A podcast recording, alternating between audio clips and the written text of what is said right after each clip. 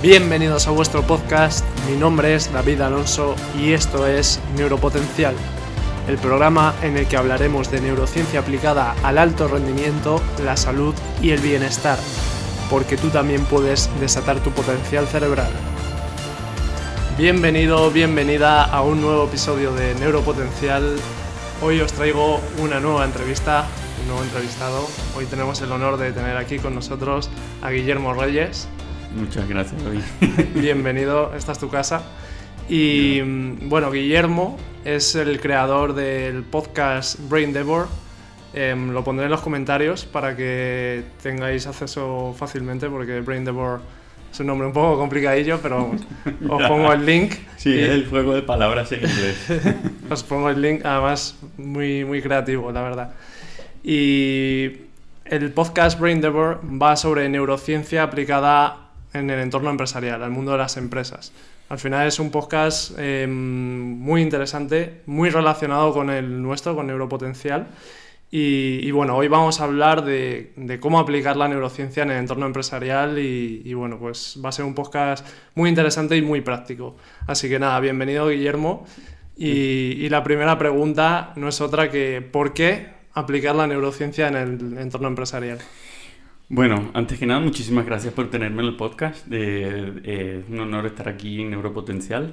Muchas gracias. Em, y bueno, ¿por, qué, ¿por, qué, aplicar la neurociencia en el entorno empresarial? Porque eh, es lo que, lo que hablamos siempre. Cuando, cuando entramos eh, dentro del espacio de trabajo, cuando entramos, cuando vamos al espacio laboral, la, muchas veces se espera, se, se pretende que el ser humano deje de ser un humano, que pase a ser un elemento productivo, ¿ok? por supuesto eso suena un poco más... Un, poco más brusco de lo que realmente es, porque no se utiliza el ser humano como un, como un objeto, como un aparato, por supuesto, pero claro, no se toma en consideración muchos de los aspectos correspondientes a lo que es ser humano. ¿okay? Por ejemplo, el aspecto neuronal, el, perdón, el aspecto neurológico, todo lo que es la neurociencia, lo que ha encontrado es que el ser humano dentro del espacio laboral sigue siendo un humano. Es decir, las emociones, todas esas cosas que nos, eh, de nuestra vida personal, eh, es que cuando entramos dentro del espacio laboral eh, se espera muchas veces que, la, que, que el ser humano sea eh, un, ente, un ente productivo sin emociones y sin, y sin todas esas cosas que nos hacen humanos. entonces, claro, eh, mm, las cosas que nos pasan en el día a día, esas cosas siempre las llevamos al, trabajo, las llevamos a la oficina. ¿Cuántas veces hemos estado en el trabajo que hemos estado frente al ordenador, estamos intentando trabajar, estamos tratando de concentrarnos en lo que, en lo que estamos haciendo, pero hay algo de nuestra vida personal que nos está afectando? Hay algo que nos está, nos está interrumpiendo el flujo de trabajo, no nos estamos enfocando, no nos estamos concentrando, no estamos haciendo lo que tenemos que hacer.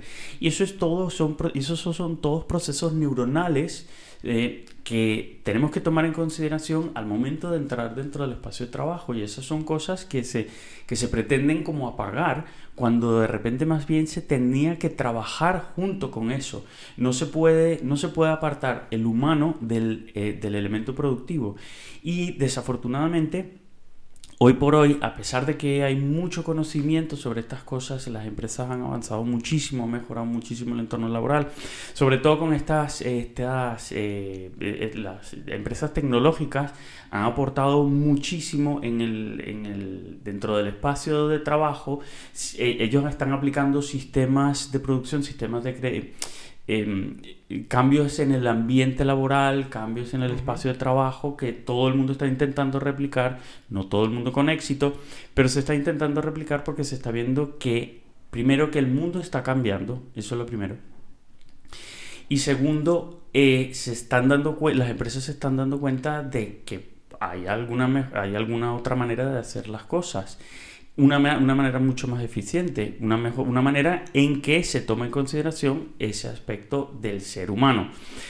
Pero ¿qué pasa? No todas las empresas lo hacen porque hay muchas empresas que no lo saben replicar, hay muchas empresas que no son conscientes de ello, que siguen aferradas a sus sistemas antiguos, lo que conocemos como eh, los paradigmas taylorianos de Frederick Taylor, que, claro, Frederick Taylor en su día aplicó el conocimiento, el método científico para la empresa, eh, pero claro, era para su tiempo, cuando, cuando todavía el ser humano no tenía, dentro del espacio de trabajo no tenía las ambiciones, no tenía las expectativas, la, tenía otra perspectiva de lo que era un trabajo, mientras que hoy en día eh, el ser humano está buscando algo completamente diferente a lo que buscaban nuestros padres, a lo que nos buscaban nuestros abuelos. Ellos querían un trabajo eh, que les garantizara un salario por el resto de sus días hasta llegada la jubilación, pero en estos tiempos la gente está buscando otras cosas, eso ya no es lo que buscan, ya no es solamente el salario lo que motiva, motivan muchísimas otras cosas más.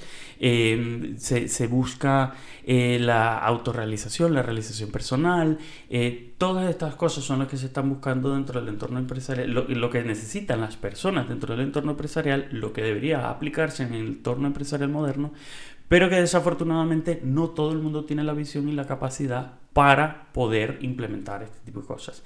Entonces la idea de este podcast de Brain Dever es hacer, em, hacer llegar esta información, eh, digerir toda esta información de neurociencia eh, que llevo muchísimos años investigando, que llevo muchísimos años leyendo, em, y claro, de másters y demás, y hacerlo extensible a todo el mundo para que este conocimiento se pueda implementar dentro del espacio de trabajo, porque Creas que no, David, el espacio de trabajo es uno de los sitios donde más em, eh, enfermedades mentales eh, y, problemas psicológicos se pueden generar. Por supuesto hay otros elementos y otras cosas que pueden generar eso, pero eh, el espacio de trabajo genera mucho, mucho estrés, genera muchos...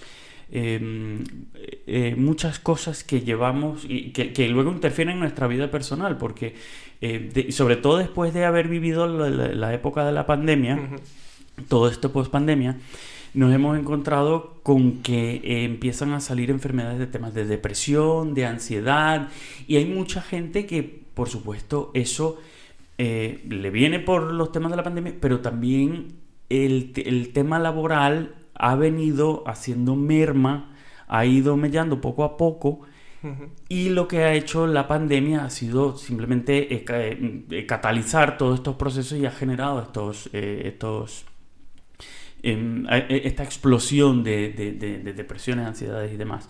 Entonces, claro, hay que hacer, el entorno laboral tiene que ser un entorno eh, donde se considera el humano como es, se tiene que considerar la salud mental, se tiene que considerar muchos aspectos que desafortunadamente no se consideran. Entonces, esa es la idea de Brain tratar de hacer llegar esta información a, todo el que, todo el que eh, esté interesado en mejorar el entorno laboral.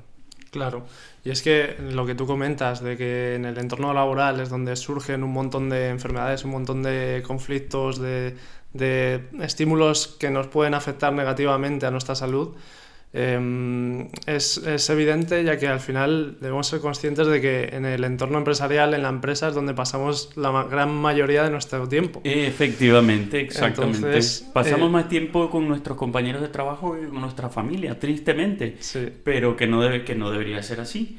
Pero, pero así, esa es la realidad. Sí, entonces aquí se, hable, se abren dos, dos, mitades, digamos. Por un lado está la mitad desde el punto de vista del trabajador, que podemos ser nosotros en este caso, que a través de la neurociencia podemos eh, aprender a gestionar y a lidiar mejor con situaciones para que nos afecte de manera menos negativa, ¿no? Pero por otro lado está el punto de vista del empresario o del jefe o de la empresa, donde esta información es realmente valiosa, ya que, como dice Guillermo, em, las empresas están cambiando ya, están cambiando de paradigma, y si no se adaptan al nuevo paradigma que están adoptando muchas empresas tecnológicas, se van a quedar atrás. Y es que al final se trata de, humanizar, ¿no? Es eh, tan sencillo como humanizar la empresa. Eh, claro, exactamente, es que ese es el tema. Porque eh, las empresas las empresas somos las personas, las, las, empresas somos los seres humanos. ¿Qué es lo que hay detrás de una empresa? Un cerebro que está ejecutando. No hay otra cosa. Eh, claro, hay elementos productivos, pero que, que, están puestos ahí por el ser humano. Hay sistemas tecnológicos, de cargas de trabajo, etcétera, etcétera, pero está todo puesto por el ser humano. Entonces, hay que tomar en consideración qué es lo que nos hace humanos. No es nada más, no es nada más eh, un latido de corazón, no es nada más un dolor de barriga, no es nada más eh, problemas de salud gastrointestinal, cosas así. O sea, hay que tomar en consideración muchísimas cosas. Y es que además eh, había una frase que a mí, esta se la escuché a un, a un profesor del máster y esa frase a mí se me quedó grabada que dice que la gente no renuncia a las empresas, renuncia a los jefes. Entonces, claro, lo que dices tú, eh, esto es algo que tienen que tomar en consideración los trabajadores como nosotros, pero también los jefes, los directores y las personas que tienen personas a su cargo. Que, que, realmente eh, hay muchas veces que muchos de estos directores, muchos de estos gerentes se quedan, eh, se enfocan en lo negativo y, siempre eh, es que esta persona no es capaz de, hacer lo que yo le pido, esta, cosa, esta persona no es capaz de ejecutar los planes como yo los establecí, de hacer las cosas como las tiene que, que hacer. Pero claro, eh, mm, no está tomando en consideración ese elemento que nos hace humanos. ¿Por qué? Porque no, a lo mejor él no está enfocándose, no está pendiente de cómo se, cómo se dirige a su empleado, cómo se dirige a su trabajador. Entonces, claro, hay procesos, hay procesos de comunicación, ahí pues, tanto por, eh, el, el, emisor como por el receptor, que puede generar una distorsión de información. Entonces todas estas cosas se tienen que tomar en consideración porque esto es lo que hace esto es lo que hace la empresa que funcione de la manera que tiene que funcionar y lo que decías tú, adaptarse al nuevo paradigma, adaptarse a los nuevos tiempos, porque ya una empresa que esto es algo que, mm, que yo siempre, siempre lo he dicho, pero a veces no se entiende. Una empresa no es nada más un negocio. Hay mucha gente que todavía piensa que una empresa es nada más una fuente para generar ingresos, para generar dinero y creen que el objetivo de la empresa es la de generar dinero.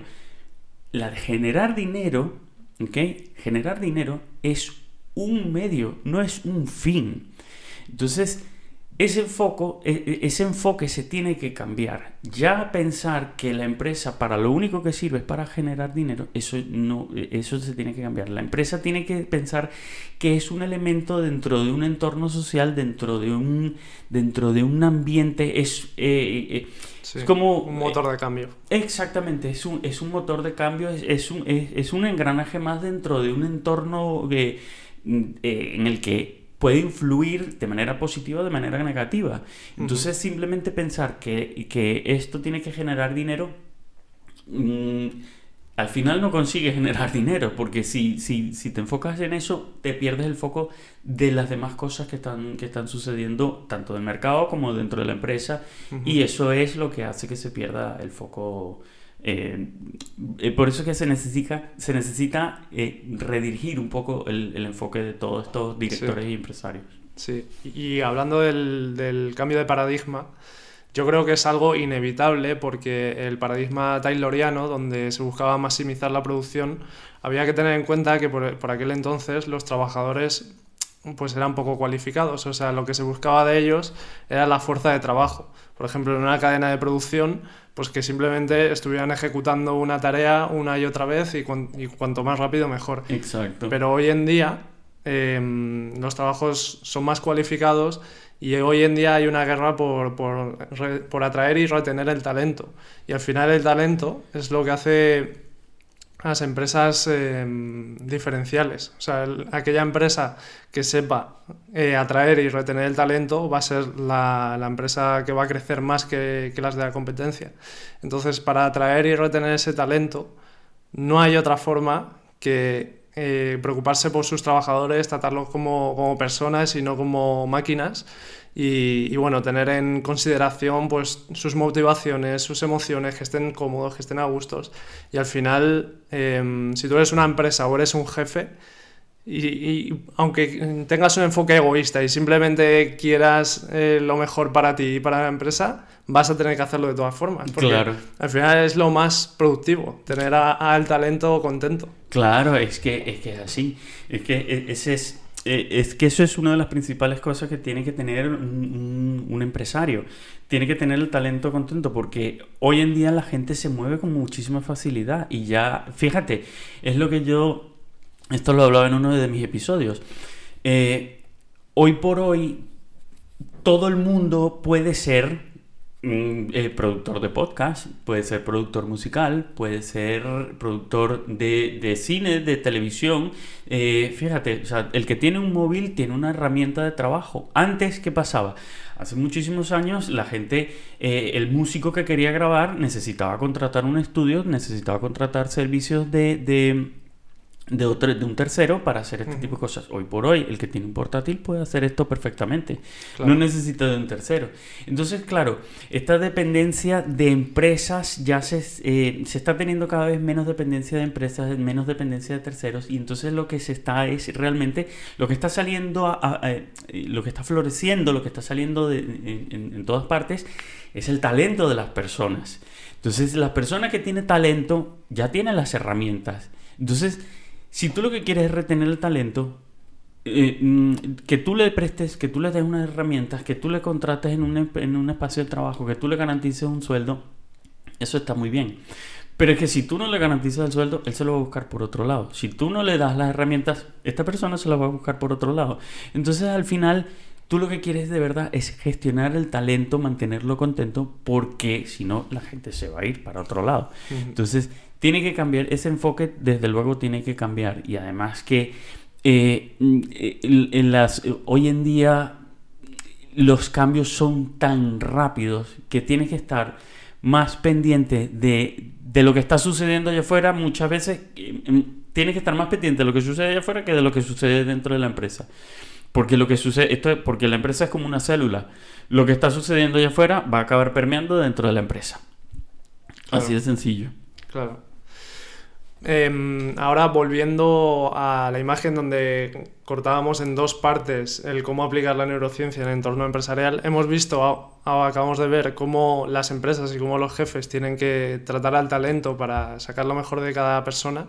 Ahora vamos a enfocar un poco más hacia el trabajador, a cómo el trabajador tiene que gestionarse para sacar lo mejor de sí mismo y para no verse afectado por situaciones de mucho estrés y, burnout. Y es que precisamente quería hablar ahora del burnout. Y es que es una situación desgraciadamente muy común hoy en día.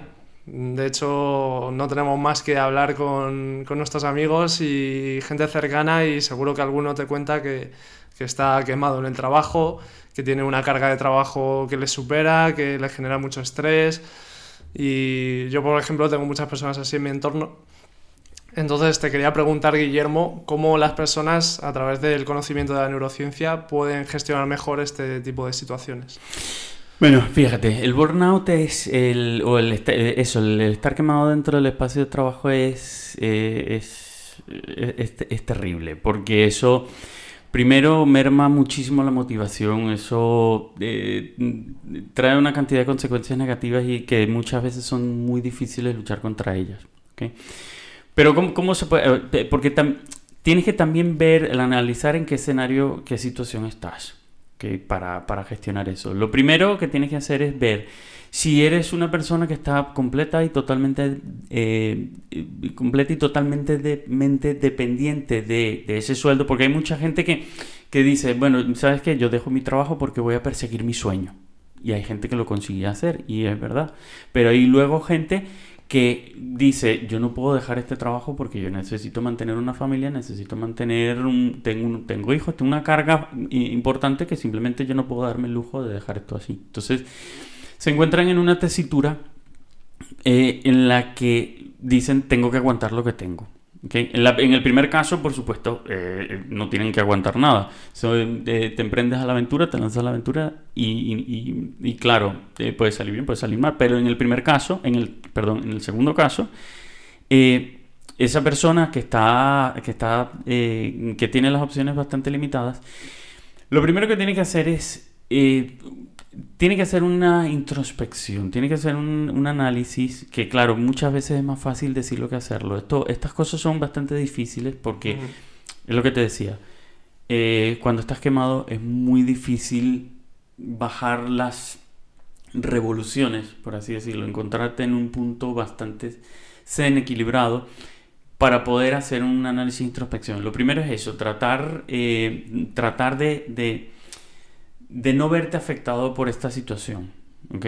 Tratar de no verte afectado para hacer un análisis, un poco de análisis, un poco de introspección, ver qué es lo que está pasando dentro de ti, porque muchas veces, y esto es lo que conoces tú también, eh, podemos encontrarnos en una situación de eh, bueno, quizás el término que, me viene a la cabeza es el de secuestro amigdalar.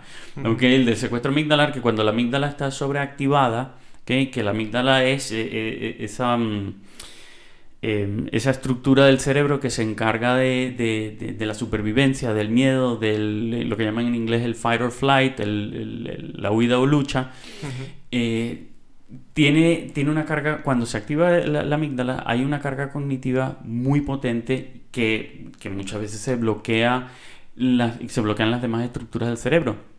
Y la corteza prefrontal, que es la que nos, la que nos lleva por esta vía de, del análisis lógico y del pensamiento más racional y, meditado, eh, no está, eh, la amígdala no está dejando que se active esta corteza prefrontal. Entonces lo primero que tenemos que hacer es eso, intentar desactivar la amígdala, desactivar esas emociones negativas, esas voces que tenemos en la cabeza, que nos tienen eh, ofuscados, que esas, esas, ideas negativas, tratar de aplacarlas y, y, hacer un análisis un poco de la situación en la que te encuentras. Una vez que haces ese análisis, tienes que ver si ese trabajo eh, al, que, al, que estás, en el que estás encerrado, por así llamarlo, eh, porque realmente nadie está encerrado en ningún trabajo, pero la situación te, tiene, te tiene encerrado en ese trabajo. Lo que tienes que hacer es Em, después de esa introspección, tienes que ver tu trabajo, eh, si tú mismo puedes darle un enfoque diferente al que tienes. ¿A qué me refiero? Hace muchísimo tiempo hubo en Estados Unidos un estudio que se hizo sobre enfermeros, enfermeros y enfermeras en un hospital que claro, ellos tienen unas rutinas muy establecidas. Ellos tienen que hacer, pasar, hacer curas, eh, lavar pacientes, etcétera, etcétera. Entonces son, es un trabajo un poco rutinario, es un, un trabajo un poco... Eh, como todos los trabajos rutinarios acaba, y, monótonos, acaban cansando. Pero ¿qué es, lo que, ¿qué es lo que descubrieron en este estudio? Ellos descubrieron que cuando eh, estos enfermeros o enfermeras le daban un enfoque diferente a su trabajo, eh, veían que tenían muchísima más motivación, que estaban mucho más contentos con su trabajo, que sentían que su trabajo tenía un significado. Por ejemplo, hubo un caso de una enfermera que ella decía que cuando entraba en las habitaciones de las personas que estaban eh, muy convalecientes, ella trataba de arreglar la habitación pues, de las personas para que los estímulos, para que esos estímulos sensoriales positivos que habían en la habitación les mejorara el estado de ánimo, etcétera, etcétera. Y, eso, claro, eso se, repercute en el estado de salud. Entonces, esta enfermera, ella decía que ella no solamente tenía que encargarse de Em, de hacer lo que le mandaban los médicos, de, seguir las instrucciones y seguir la rutina que ella tenía establecida. Ella tenía que tratar, en la medida de lo posible, contribuir al bienestar de estas personas. Entonces, cambiando el enfoque que tú que, tienes de, tu trabajo, de, lo que, lo que es tu día a día, puedes eh, generar esa, esa dopamina, esa serotonina, esos esos neurotransmisores que te generan esa sensación positiva y de, y de y, emociones eh, de sentimiento de satisfacción hacia tu trabajo. Entonces, claro, cada caso es diferente porque hay trabajos más repetitivos, hay trabajos menos repetitivos, hay espacio, hay sitios, eh, eh, puestos de trabajo en lo que tienes campo a la creatividad, en donde no tienes, tienes que hacer lo que se te instruye, porque por ejemplo eh, en, una, eh, en, una línea de ensamblaje de, coches, eh, no te puedes poner muy creativo, ¿sabes? Tienes que seguir lo que estás haciendo primero porque te, vamos, puede generar un accidente laboral bestial. Pero siempre se puede aportar de alguna manera. Quizás no dentro de la misma cadena de trabajo, sino acerca, por ejemplo, este mismo ensamblador, de el, trabajador de la línea de ensamblaje de coches, se puede acercar a un ingeniero y decirle, oye, me he dado cuenta que podemos hacer las cosas mejor si eh, hacemos esto. Y entonces, claro, eso ya te aporta una sensación, un sentimiento de satisfacción diferente, te, te activas redes neuronales, activas eh, neurotransmisores, generan neurotransmisores que te dan esa satisfacción. Entonces, tiene que venir, el, el, burnout, el, el estar quemado, se tiene que evitar, lo tiene que evitar tanto el trabajador como el jefe. No es algo simplemente, no se puede tampoco estar en esa posición y decir, estoy esperando a que venga alguien a solucionarme la vida. O sea, uno tiene muchas veces que eh, ver cómo hacer por, por esa misma salud mental que estábamos hablando. Porque dejar que, si tú dejas que el entorno te lleve por donde te, quiere, por donde te quiere llevar, eh, no sabes dónde vas a acabar. Entonces uno tiene que hacer un, pequeño esfuerzo por, por, ese, eh, por, ese cambio.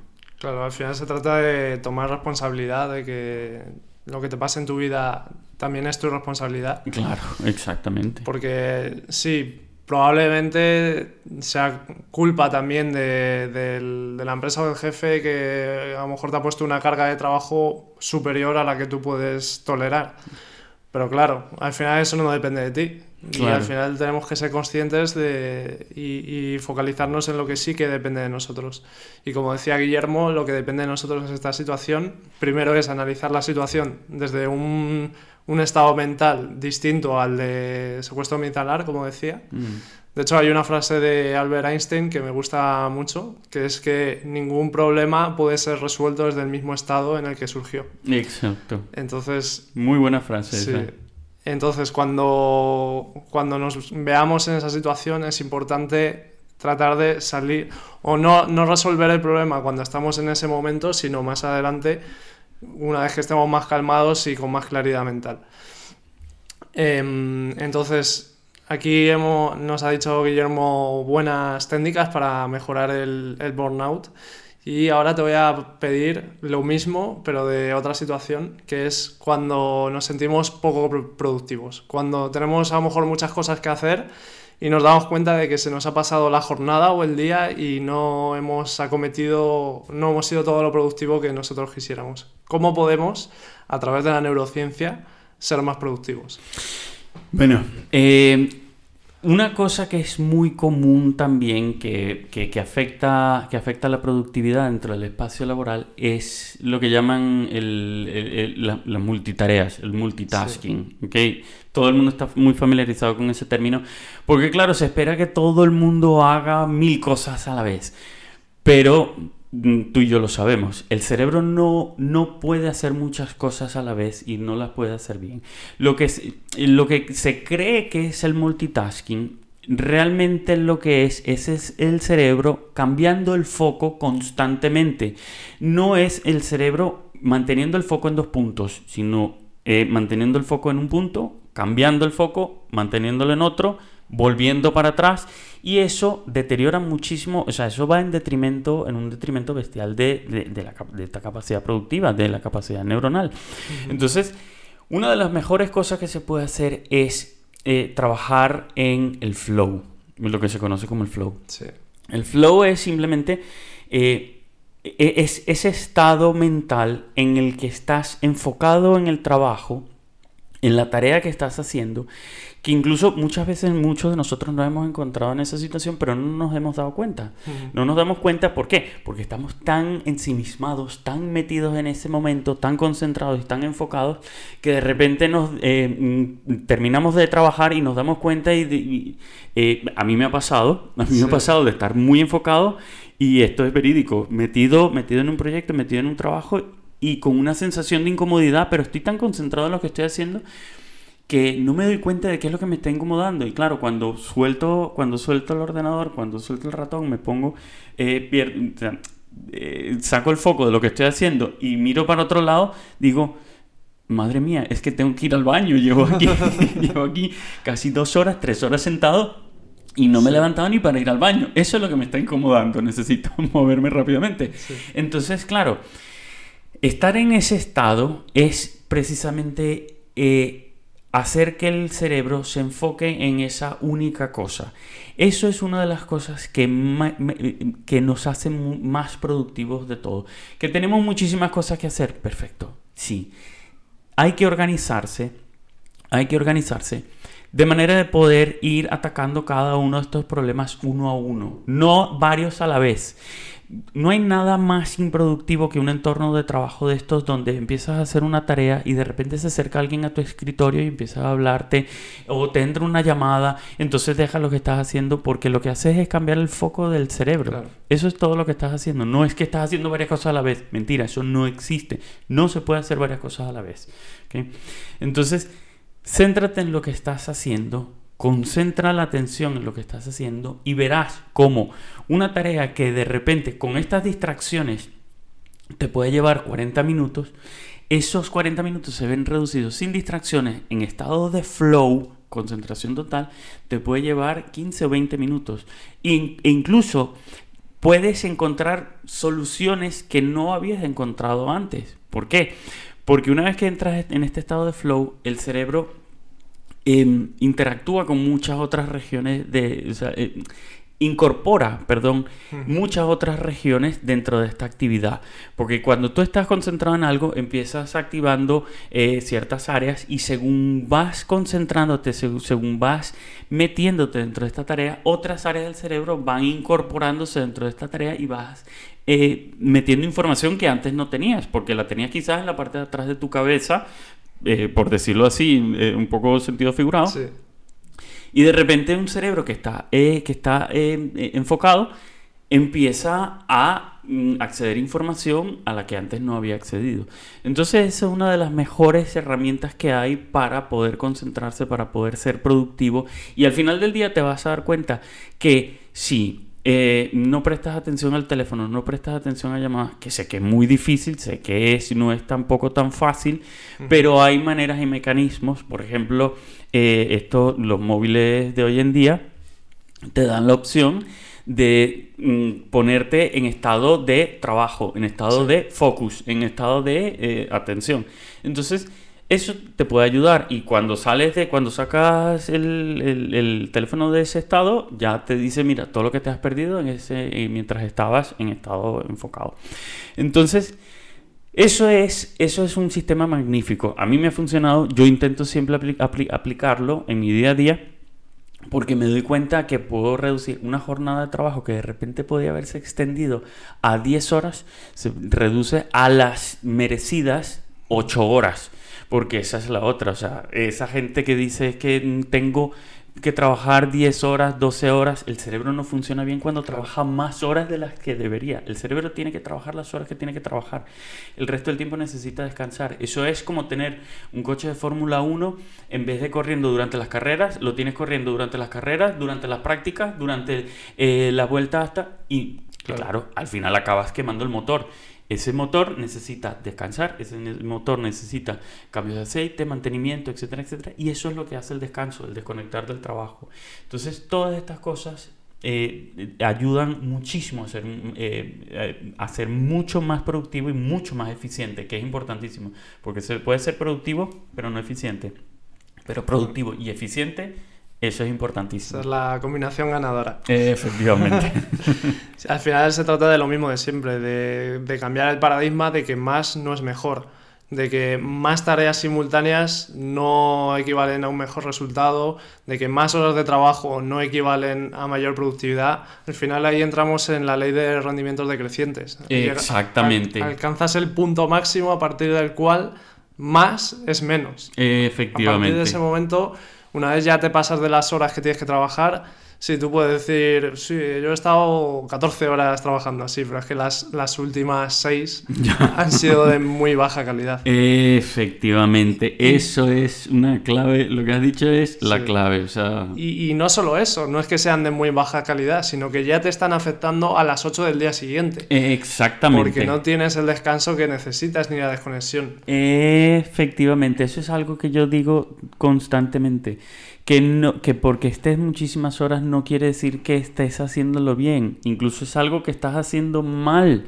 Lo que pasa es que, claro, el cerebro como es algo que hasta ahora se, se, ha dejado como en un segundo plano, entonces se cree que esto funciona así. Pero esto, el, el cerebro hay que verlo, yo siempre lo he dicho, hay que verlo un poco como los músculos. ¿okay? ¿Por qué?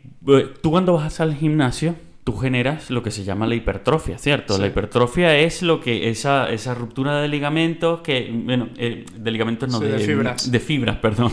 ligamentos El ligamento sería peor. Eh, Exacto. de ligamento eso sí sería terrible.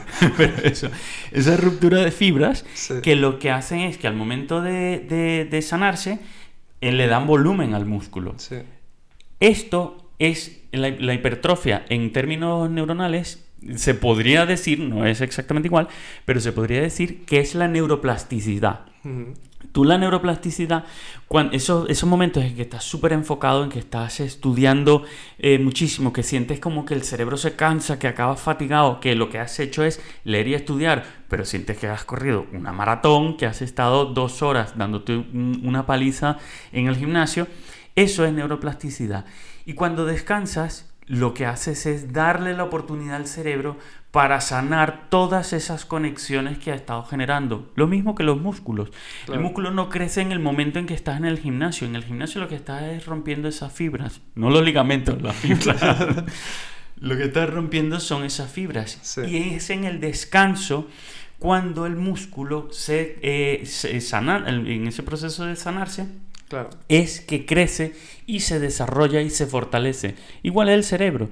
Entonces por eso hay que darle el descanso que necesita el cerebro. Tienes que hacer tareas de, eh, eh, en, que- en las que estés plenamente enfocado, en las que estés mm, trabajando a tope, pero luego tienes que descansar, porque si no, el cerebro no va a funcionar. Claro. Además, si hacemos eso, em, al final, volviendo al símil del gimnasio, cuando te sometes a un esfuerzo mental alto y tu cerebro te pide descanso, cuando descansas y, se produce la neuroplasticidad, ahí lo que está haciendo, al igual que cuando entrenas y luego descansas, es que el cuerpo se está adaptando a ese estímulo para que en el futuro, cuando haya un estímulo de ese mismo nivel, el cuerpo lo pueda afrontar con mayores recursos. Entonces, Efectivamente. es- estás creciendo, estás mejorando. Efectivamente. Entonces, si tú trabajas las horas que tienes que trabajar enfocado, cada día vas a ser mejor, porque cada día vas a poder aguantar un poquito más y vas a tener un nivel más de intensidad a nivel mental.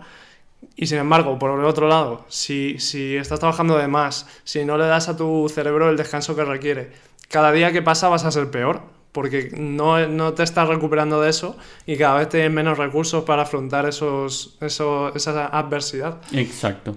Entonces, ahí es donde vamos al burnout.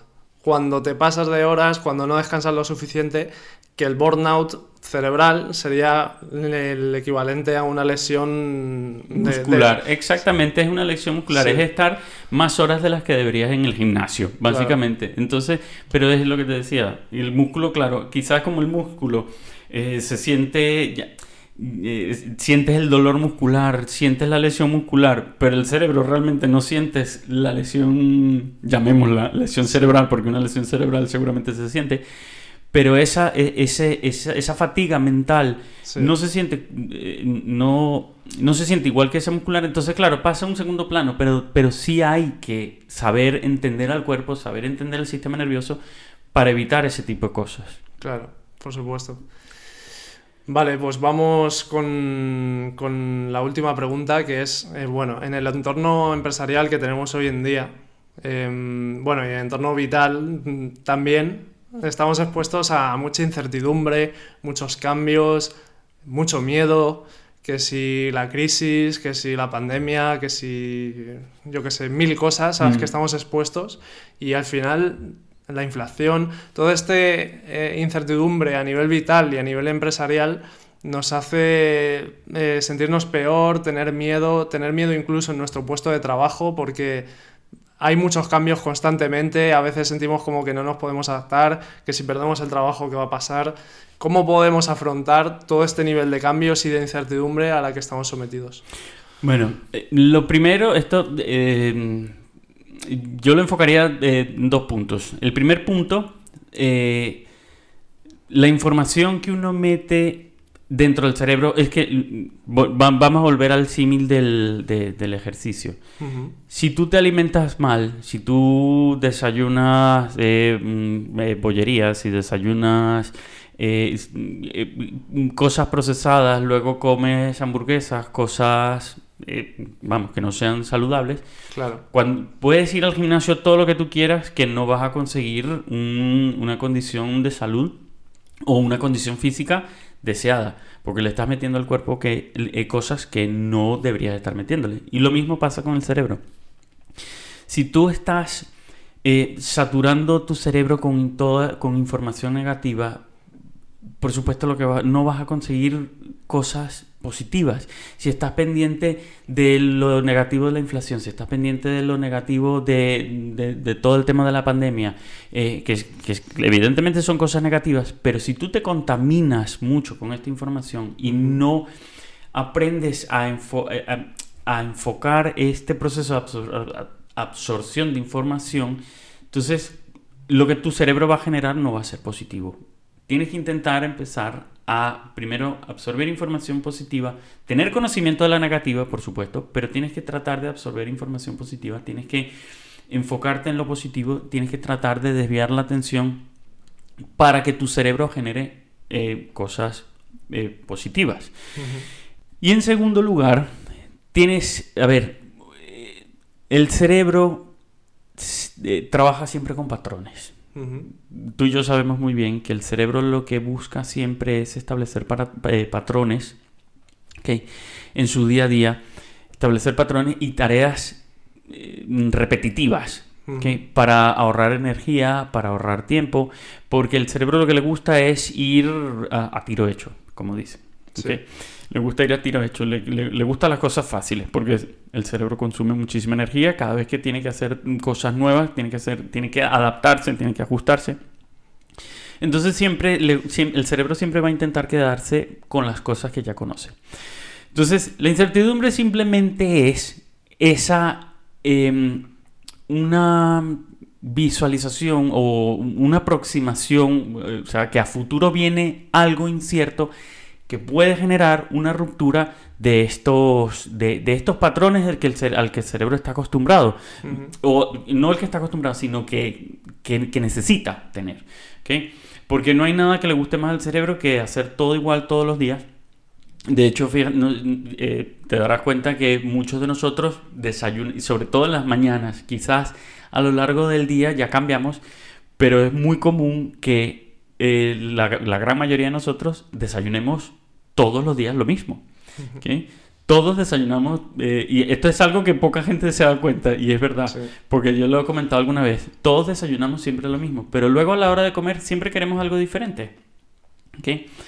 ¿Por qué? Porque es eso, porque claro, porque los ciclos que tiene, lo, la, manera en que se comporta el cerebro hacia determinadas horas es, diferente. La mañana quiere ir a tiro hecho porque hay unos procesos de activación, está empezando el día, etcétera, etcétera, pero ya luego en la tarde quiere un poquito más de novedad, quiere algo diferente. Pero el cerebro siempre va a querer, o sea, no va a querer salirse de, lo tradicional. O sea, a la hora de comer quiere, no quiere, porque ayer hemos comido pollo, mm, hoy vamos a comer pescado. Pero siempre va a ser pollo, pescado. se abre un poco más el abanico, pero siempre va a ser más o menos lo mismo. Entonces, la incertidumbre es eso. La incertidumbre es, se nos avecina algo que, que desconocemos, que no sabemos cómo nos va a afectar. Pero desafortunadamente, lo más, como dicen, eh, como dicen los budistas, eh, lo único permanente es el cambio. O sea, el cambio es algo que siempre, que siempre va a venir, de alguna manera u otra. Entonces tenemos que tratar de cambiar la estructura mental, el modelo mental, para estar un poco más abiertos a los cambios. ¿Por qué? Si nosotros vemos, los, eh, si nosotros vemos las cosas, em, modificaciones en nuestros, de nuestro día a día como algo negativo, solo vamos a ver lo negativo. Pero si vemos los cambios, si vemos eh, esta incertidumbre como algo Claro, no podemos decir que sea positivo porque realmente muchas veces no es positivo. Pero si vemos, pero si quitamos, si no lo vemos como algo 100% negativo, sino lo vemos quizás como una oportunidad de cambio, entonces vamos a ver cosas diferentes dentro de esa incertidumbre que nos viene a futuro. Por ejemplo, que nos dicen, vienen reestructuras dentro de la empresa. Viene, se va a reestructurar la empresa. ¿Qué es lo que pensamos todos nosotros? Voy a seguir con el mismo puesto de trabajo y si sigo con el mismo puesto de trabajo voy a tener más carga laboral y si tengo más carga de trabajo, si tengo... Entonces, eh, ¿sabes? Nos preguntamos todas estas cosas negativas, pero pocas veces nos preguntamos, ¿y con esta reestructuración habrá oportunidades para ascender? Eh, ¿Con esta reestructuración habrá oportunidades para eh, venderme más dentro de la empresa, que dar, dar a conocer mis capacidades, mi trabajo? Entonces, este tipo de cosas hay que cambiar mucho el foco, hay que cambiar la manera en que percibimos este, esta, esta incertidumbre, porque mm, si hay algo cierto es que nada es para siempre. Entonces hay que estar siempre abiertos, con la mente abierta, porque los cambios vienen y cuando vienen hay que recibirlos como, eh, como, una, como una oportunidad que es. Que, como, pasó en la pandemia. La pandemia todo el mundo lo veía como eh, ya no salgo al trabajo como todos los días, ya no, eh, no hago las cosas que hago siempre. Pero ¿qué nos ofreció la pandemia? Una oportunidad para que todo el mundo conociera lo que es el teletrabajo. ¿Qué cosa más? Algo tan positivo como eso no podía haberse... Eh, no podía haber dado lugar a otra cosa eh, como una la pandemia dio al, lugar a algo tan magnífico como el teletrabajo una oportunidad para poder trabajar desde casa y ahorrarnos el viaje hasta la oficina que para muchos de nosotros es media hora 40 minutos y demás o más o más exactamente entonces claro la pandemia nos ofreció eso esa oportunidad magnífica todas las cosas malas siempre tienen algo positivo. Siempre hay algo positivo. Y de hecho la gente que... Hay muchísima gente que durante las crisis hace muchísimo dinero. ¿Por qué? Porque esa es la gente que cambia el foco. La gente que cambia el foco, que está pendiente de, la, de lo que son las oportunidades dentro de las situaciones negativas, son precisamente las personas que consiguen el éxito, que consiguen lograr sus objetivos. Y no las personas que se enfocan solamente en todo lo mal que están las cosas y quedarse quejándose de todo lo mal que está todo. Entonces, ¿cómo gestionar la incertidumbre? Hay que abrir la mente, hay que cambiar y hay que saber que las cosas pueden cambiar y ser flexibles, saber que nuestro cerebro se va a resistir, porque nuestro cerebro se quiere resistir, pero nosotros tenemos que luchar contra esa resistencia del cerebro. Claro. A mí me gusta la frase de en tiempos de crisis los que no lloran venden pañuelos. Eh, ahí está. es que se trata de dónde pones el foco. Pones el foco en llorar, en quejarte. Exacto. O en verlo como una oportunidad y aprovecharte de ella para crecer. Y, bueno, en este, en este sentido, también me gusta la mentalidad de, tú puedes ser reactivo al cambio, el cambio viene, aparece en tu vida y tú mm, lo rechazas, Ahí estás. Claro, eso, ahí estás perdido. Es como eh. si viene un toro a por ti y tú le das la espalda. No, no quiero ver al toro. No existe el toro, pues ¿qué pasa? Ya, claro, eso es que eso es, eso es lo que hace mucha gente. O sea, hacer, la, vista gorda ante, este, ante, todos estos cambios. Luego puedes em, adaptarte al cambio, que está muy bien. Pues viene el cambio, lo ves y te adaptas. Guay. Mm, si sabes ver la oportunidad, pues muy bien. Luego puedes anticiparte al cambio, intentar anticiparte y ver un poco pues esas fuentes de incertidumbre, de dónde, de dónde vienen, qué pueden provocar. Exacto. Al final no somos, no tenemos una, bola de cristal, no podemos ver el futuro, pero si te planteas diferentes escenarios, pues más o menos puedes saber por dónde van a ir los tiros. Claro. Y luego ya el último estado, ya el de, el de Super Pro, es el de ser motor del cambio. El de ser tú el cambio que quieres ver en el mundo. Claro, eso es, eso es excelente porque encima, encima estás tomando esa iniciativa y tú vas a conseguir ese... Vas a ser tú quien consigue ese cambio, vas a ser tú quien, quien, quien establezca las pautas de ese cambio. Claro, entonces em, yo lo dejo ahí. las diferentes formas de, afrontar un cambio, porque como dice Guillermo, mm, lo que es seguro es que va a haber cambios. Exacto. Al final te tienes que adaptar. Y ya vamos ya con la ultimísima, ahora sí, la que hago a todo el mundo, y es que me recomiendes una serie, una peli o un libro. Lo que quieras. Buah, eh, esta, esta ha sido lo más... Con esta sí me la has liado, David. Con esta sí me la has no te he liado. avisado. O sea, a ver, mm, yo creo que mm, una serie, una serie que a mí me encanta, que Sí. me parece buenísima, es la, la de Cosmos. Cosmos, sí. Cosmos, eh, a mí me parece, me parece una serie buenísima. Eh, mm, porque, bueno, la de, la de Carl Sagan no he tenido la oportunidad de verla. He visto fragmentos, pero no la he visto todo. He visto es la de Neil deGrasse Tyson, Ujú. que me parece también increíble, espectacular. Eh, esa serie me parece fantástica. Luego, un libro. No hace eh, falta que sean las tres, ¿eh? Me- puedes decir solo serie, solo libro o solo peli. Solo pelis. Lo que tú quieras. Pues, sí, a ver, yo creo que me voy a quedar con el... con- te voy a dar la del libro porque la de la peli te lo- la- me, la, me la llevo como un deber porque, madre mía, o sea, está difícil. Eh, un libro yo creo que ayuda muchísimo. eh, el de Daniel Kahneman, el de Piensa rápido y despacio. rápido, piensa- Piensa despacio, exactamente. Ese me parece también que es un libro, un libro genial. Que hay muchísimos más, pero yo creo que el profesor Kahneman eh, da a conocer todas estas cosas. Eh, eh, él también ha hecho ese trabajo de eh, décadas de sabiduría y de, de- de- de conocimiento, hacerlo, digerir toda esta información y hacerlo más, exten- o sea, más fácil de entender al público en general para precisamente aprender a conocerse uno mismo, a hacer, mm, eh, mejorar el día a día, a, a adaptarse a los cambios, etcétera, etcétera. Sí. Y bueno, la peli, mm, la peli te la debo. Vale, pues hasta aquí el capítulo de hoy. Ha sido un placer, ha estado súper interesante la charla. Y a Guillermo le tenéis en su podcast Brain Devor. Voy a dejar en la descripción el link a, a su podcast y al Instagram. Y sin más, nos vemos en el próximo episodio. Muchísimas gracias, David.